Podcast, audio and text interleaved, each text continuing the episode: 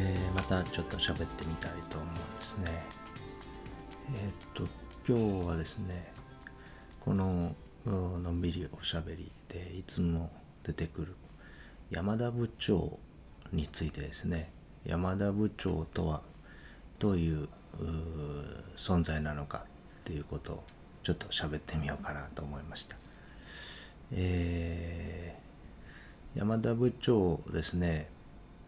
一つ目の世界にはそういう素粒子の塊として存在してて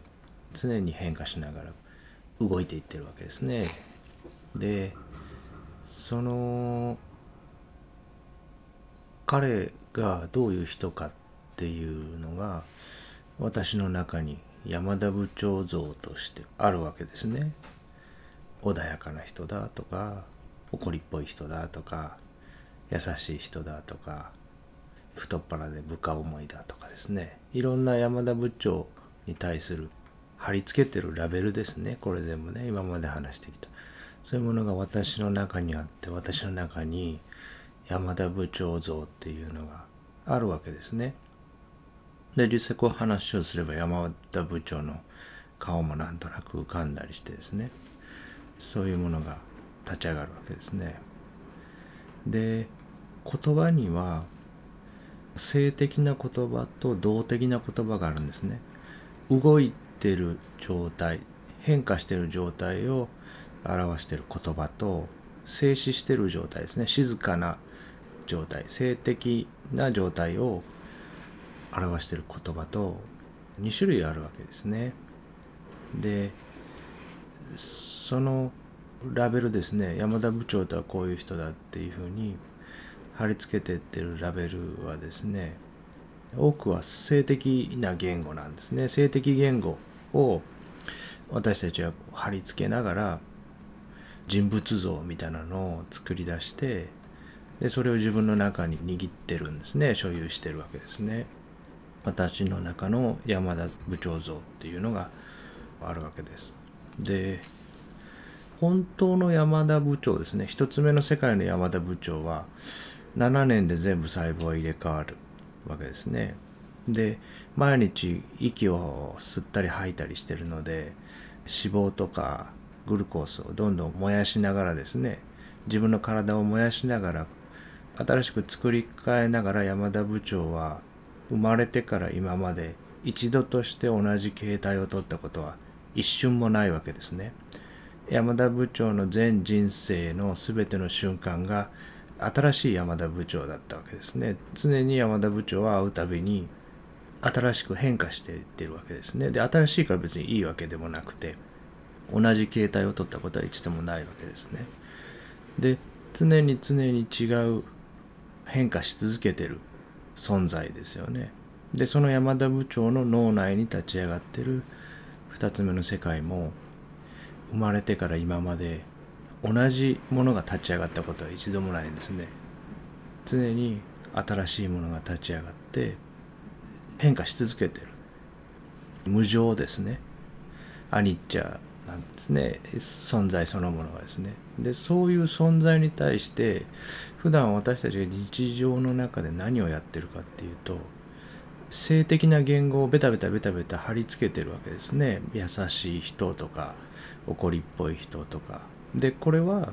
自我の機能として100手先200手先を読んでいくっていう時には山田部長が優しいのか優しくないのかわからないだと読むことができないわけですね。先に進まないわけですね。安全な存在なのか危険な存在なのか早く決めないといけないのでわからないっていう状態に置いとくことはできないわけですね。何かこういうものっていうふうに定義づけて貼らないとそこの部分にいつまでも注目してなきゃいけない。でソフトボールぐらいの臓器で演算してるのでまあものすごい高性能ではあるけどもいつまでも山田部長にかかりきりにはなれないわけですね。ジムの田中さんも視野の中には入ってるしそっちも見なきゃいけない。なのである程度もうええやっていう感じでこういう人っていうラベルを貼るわけですねでそれは性的言語で貼り付けてこういう人って考えて読んでいくんですけどその性的言語はですねいつからいつまでなのかっていう食べ物で言えば賞味期限みたいなもんですねそういうものは一切なくてベタッと貼り付けるわけですね。ステッカーをこうペタッと貼るようなもんですね。優しいとかそういうステッカーを貼るわけですね。まあ今までの説明で言えばこう色眼鏡でを一つかけるわけですね。山田部長はこういう人だっていうふうですね。そういうその性的言語の問題はあるシチュエーションで山田部長が確かに非常に怒りにまみれてるような現れだった時があったのかもしれない。で確かにその時には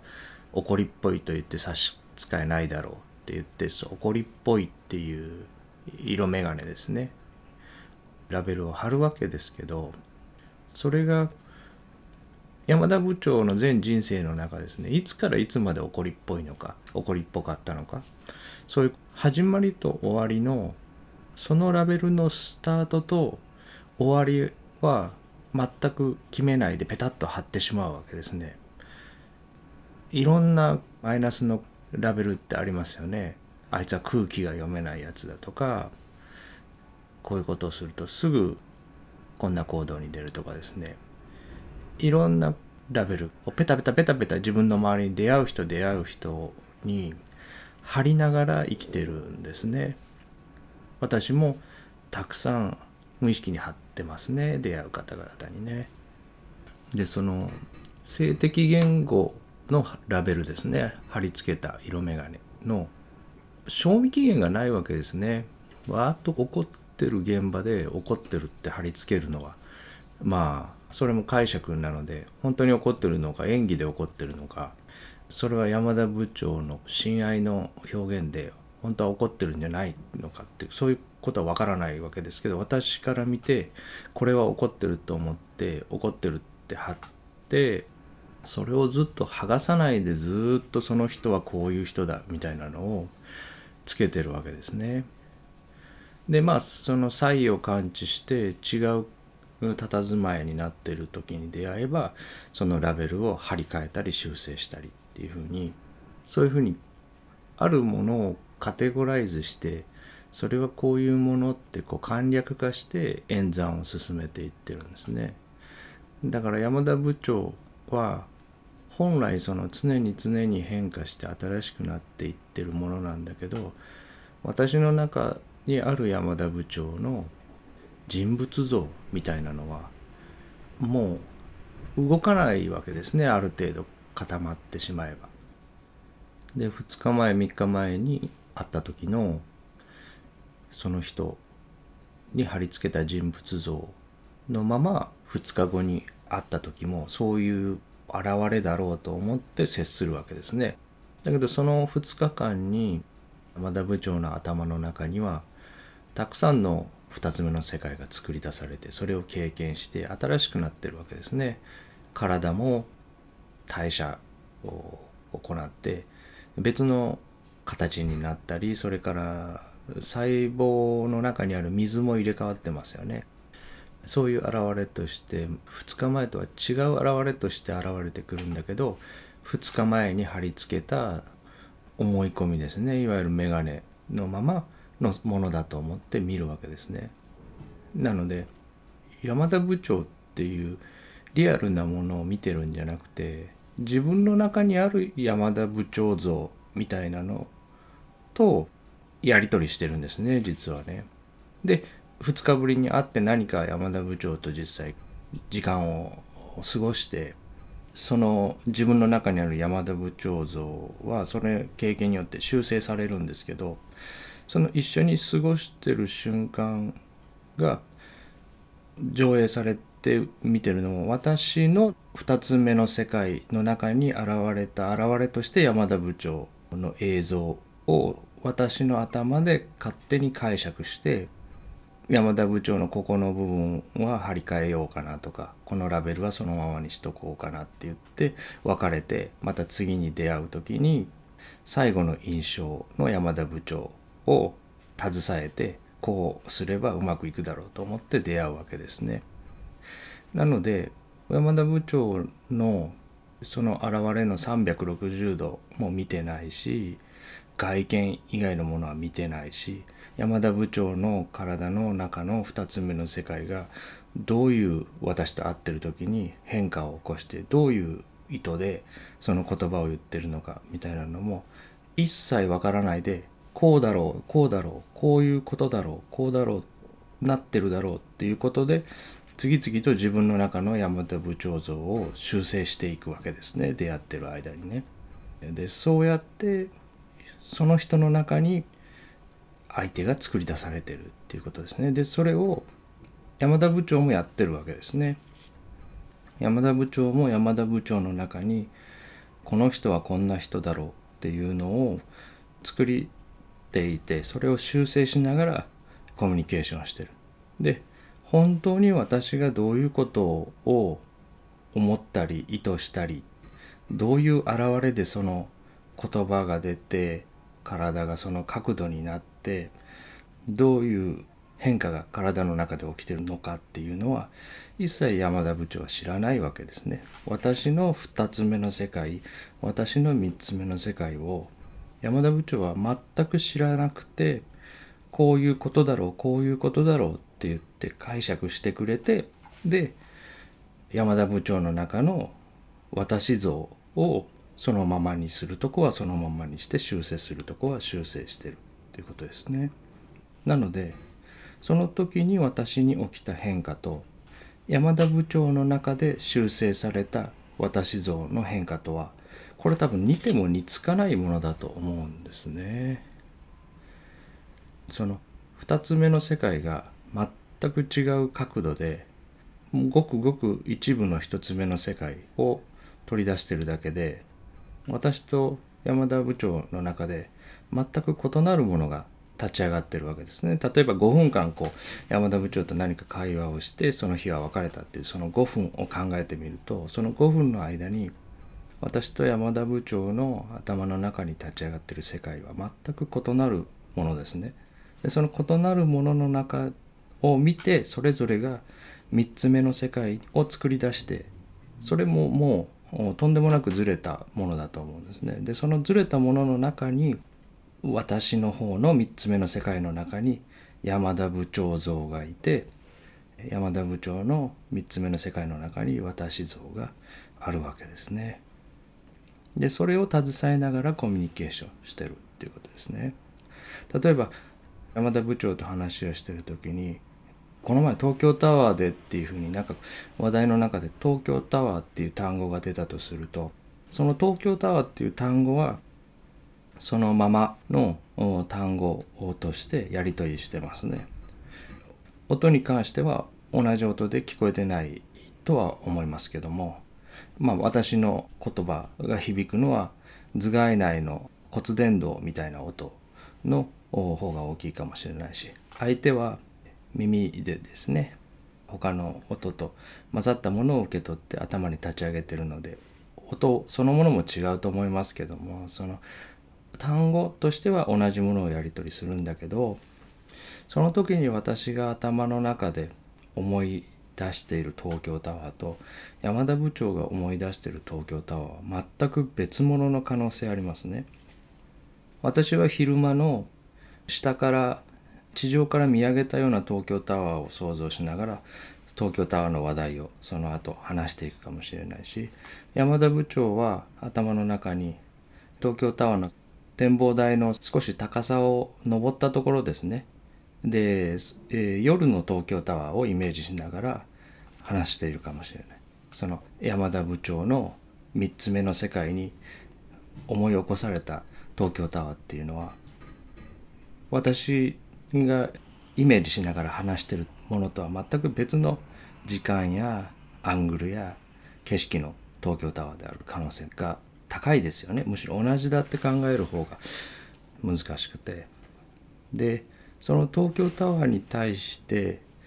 私が持ってる印象と山田部長が持ってる印象も全然違うわけですね。実は山田部長東京タワー一度も行ったことがなかったかもしれない。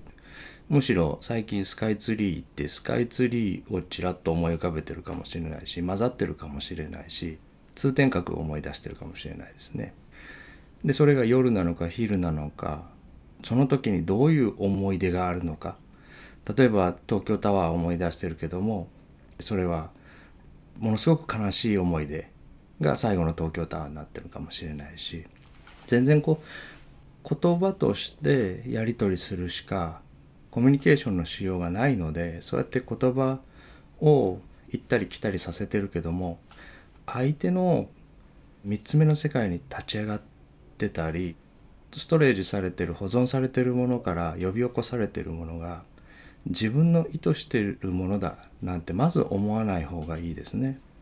それぞれは全く見たことのない映像をずっとその瞬間まで見さされ聞かされ味わわされてきてるので立ち上がってるものも違うのが当然ですね。同じものなんてありえないっていうことですね。でそれをお互いの中に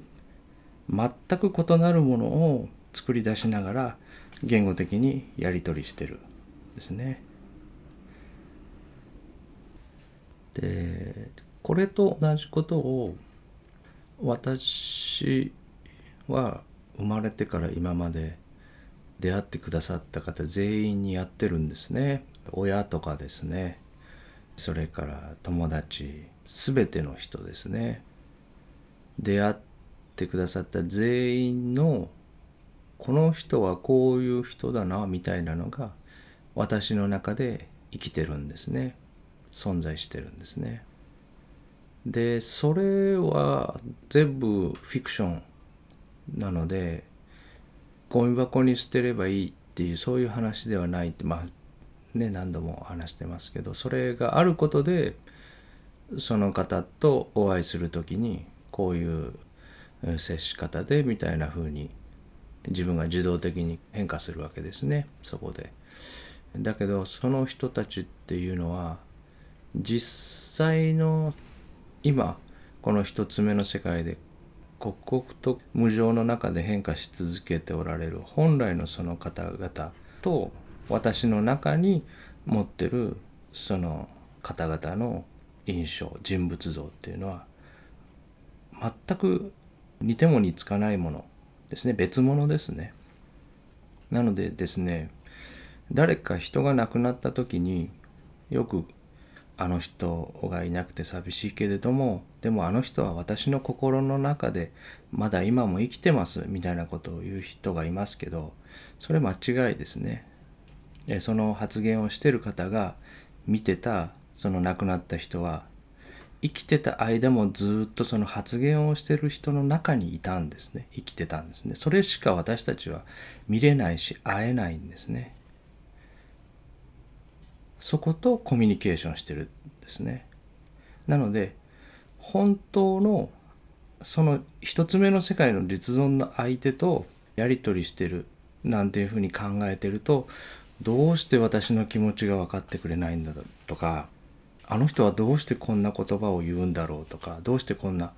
態度になるんだろうとかこうするべきなのにこうあるべきなのにみたいなのがもう絶対ずれますよね。同じ一致するわけがないって言いますかね。全く異なる経験を異なる映画を見ながらサバイバルし続けてる2つの存在っていうことですね。なのでだいぶ前に一回言いましたけどコミュニケーションの本質っていうのは異なるものを一致させるんではなくて異なるものは異なったままで相手を傷つけないと覚悟するっていうことなんですね。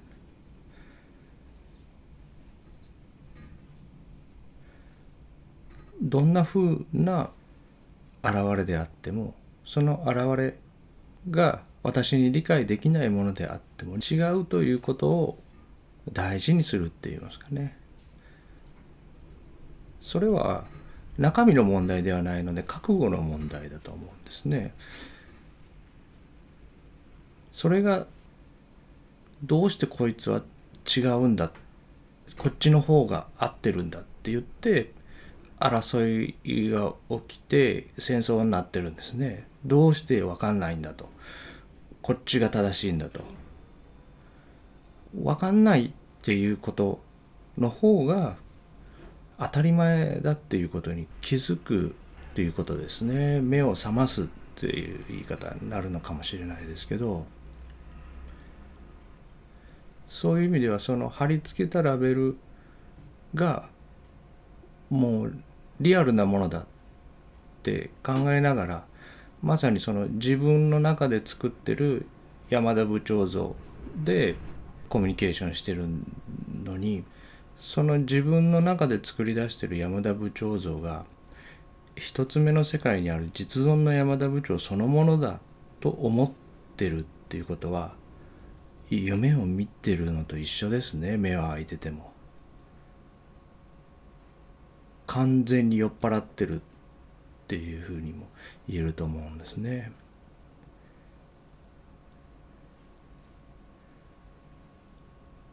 それはどれだけその会うたび会うたびに山田部長の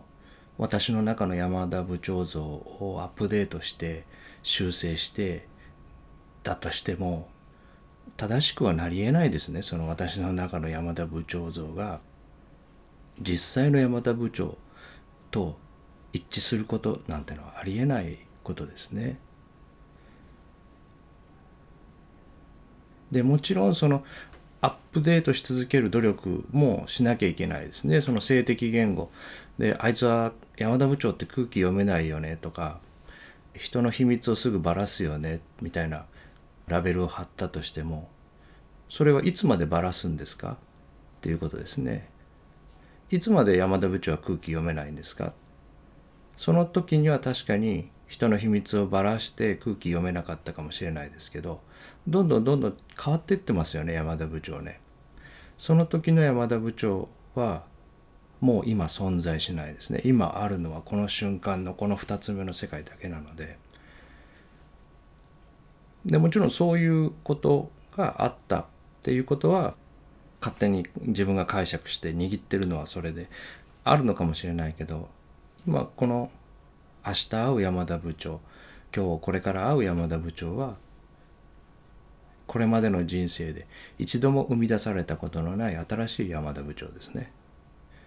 その時に山田部長をそういう行いに持っていった場も消えてしまって今もうないですよね。今ある空気温度天気環境はこれまで一度も生み出されたことのない新しいもの刻々と新しくなっているものの中で山田部長がどう反応するかっていうのを未知数ですよね本当は。でもそれだと先が読めないので自我はある程度読みたがる。うんでそういう幻のような相手像を作りながらその相手像を持ったままやり取りしてるっていうことに気づいていかないといわゆるアドラー心理学で言われてる承認要求を手放すっていうことですね。これはまあよく最近言われてることでできれば本当に素晴らしいことだと思うんですけどそれ自我にはできないわけですね。でここが分かってくることでしか弱まっていかないと思うんですよね。なぜ承認要求を手放すっていうことは人目を気にしないっていうことなので周りの人が自分をどう見てるかを気にしないっていうことですね承認要求を手放すっていうことは。そんなことは安全にしよう安全にしようと必死の自我には到底受け入れることはできないわけですね。で承認要求を手放すっていうことは誰に承認されたいのかっていうことを考えていくと薄らいでいくと思うんですよね。山田部長の中に作り出されてる幻の私像を山田部長に承認してほしいって思う必要があるのかっていうことですね。私の中に作り出されてる山田部長がまあエイリアンとかドラゴンに近いようなものなのでそんなものを承認しても山田部長喜ばないですよね。ということは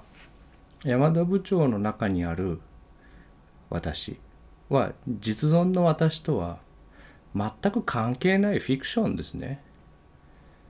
宇宙人みたいなもんですね。でそれを山田部長が「おおいいぞいいぞ」って承認してくれてもそんなことを別にどうでもいいっていうことですね。なので承認要求を手放すっていうことはその承認が何が何に対して行ってるのかを分かるっていうことですね。それが無意味だっていうことが分かるっていうことですね。いろんな私に出会ってくださった方が私はこういう人だなっていうのを皆さん持ってくださってると思うんですよね。それはいい方に持ってくださってる人もいれば悪い方に持ってくださってる人もいると思うんですけどそれを良くするっていうことが私が実際にどのようなものであるかとその方々が持ってくださってるものが全く違うものなのでそこを承認していただいてもなんかこうハッピーにならないっていうことに気づくっていうことですね。で今あの引きこもりとかですねニートで、ね、苦しい思いをされてる方々もおられるかと思うんですけどもやっぱりその人に、えー、はその外の世界で自分がどのように言われてるんだろうとか人からどう見られてるんだろうみたいなところで動けなくなってると思うんですね。そういう方に承認要求を手放せ手放せって言っても手放せないですよね。でそうじゃなくてそいつが仮にあなたを承認してもそいつの見てるあなたはそいつの中に作り出してるフィクションなものなので実存のあなたとは全く関係ないんだっていうことをを伝えてあげる方が根本的な気がするんですね。それもなかなか本当に苦しい時には耳に届かないかもしれないんですけどであなたが作り出してるその自分を承認してないだろうと思う周りの外の世界の大人たち攻撃者たちもそれは実存のその人たちじゃなくてあなたの心の中に作り出してるあなたを否定する人物像だということですね。本当にその外の人があなたを否定してるのかをあなたは一生確認することができないんですね。言葉で聞いても本当にそう言ってるのかわからないですよね。どういう思いで言ってるのか。どういう現れで言ってるのか。これが前半の半分ですね。承認要求を手放すっていうことの前半の半分ですね。で後半の半分は私の中に山田部長っていう人物像がいてそれは幻だっていうのともう一つ。その山田部長っていうものがどうのこうの。でそしてその山田部長とのやり取りの中で変化する私って言ってるその私の中の私像。そっちも幻だっていうのが後半の話ですね。私の中に山田部長像があるのと同じように私像っていうのがあるわけですね。自我ですね。自分とはこういうものでこういう現れてこういう思いをしてこういう人間で優しいところもあってこういうことがあるとちょっとイライラしてっていう私の中にある私像ですね。山田部長もモンスターだし私の中にある私像もモンスターですね。存在しないフィクションですね。私の中にある私像が一つ目の世界の実存の私を正確に捉えたことなんてこれまでの人生で一度もないですね。この一つ目二つ目三つ目の世界の作り出されていく仕組みその、えー、ラベルを貼っていく仕組み簡略化していく仕組み一般化していく仕組みみたいなのを考えれば考えるほど私はこういうものだって捉えてる私の中の私像が実際の私を捉えきったことなど一度もないはずですね。でこれからも一度もないはずです。そんなものは捉えられない。だから今度はこうしようとか今度こういう状況になったら反省して今度はこういうふうにうまく立ち回ろうなんて思っててもその通り動かないわけですね。その私の捉えてる私が全然本一つ目の世界の私とずれてるからですね。正しくないからです。山田部長に私を承認してくれって言った時に一つ目は山田部長が承認したとしても山田部長が承認したのは実際の私じゃなくて山田部長の中にある私像っていう幻だっていうことが前半の話一つ目の話で後半の話は山田部長が仮に承認してくれたとしても実際の私の中に持ってる私像がすでに狂ってるっていうことなんですね。その狂ってるものを承認してもらってもですね実際の私とは全く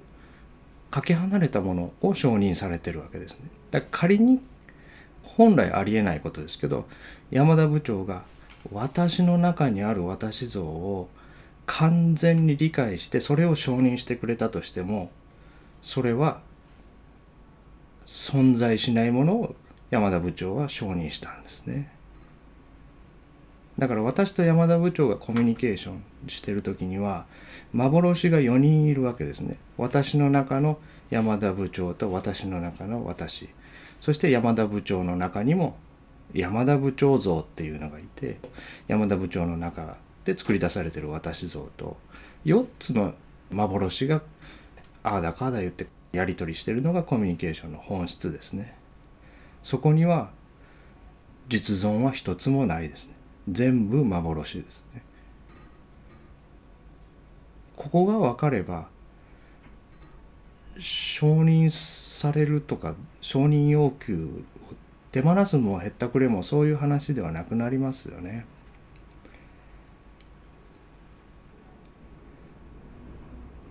自分の中にこうカチッとした自分像や相手像があったまま怖がるなとか承認要求を手放せとか人目を気にするななんてことを言ったって無理ですよね。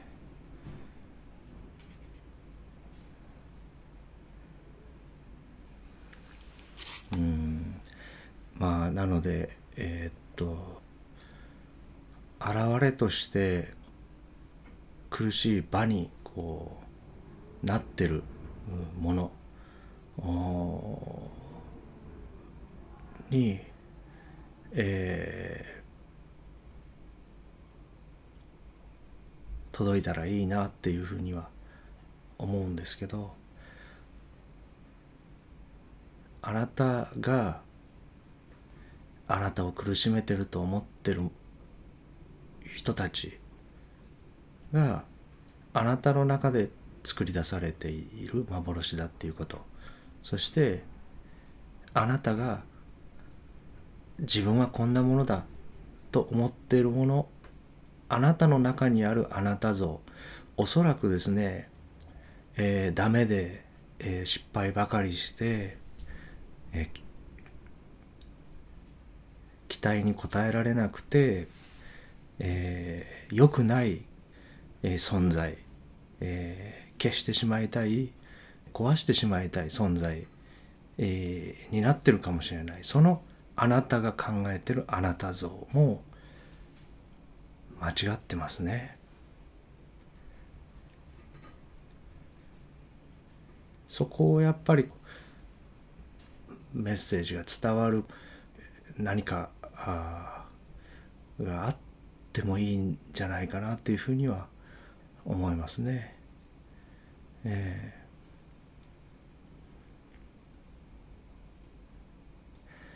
ー、でそれも、えー、過ぎ去っていくんですね。必ずね、えー、移り変わっていくので必要なあまあ誰か一人だけにでもですね、えー、このメッセージが届いてちょっと、うん、楽になったって思ってくださる方がいればいいなっていうふうに思いますね。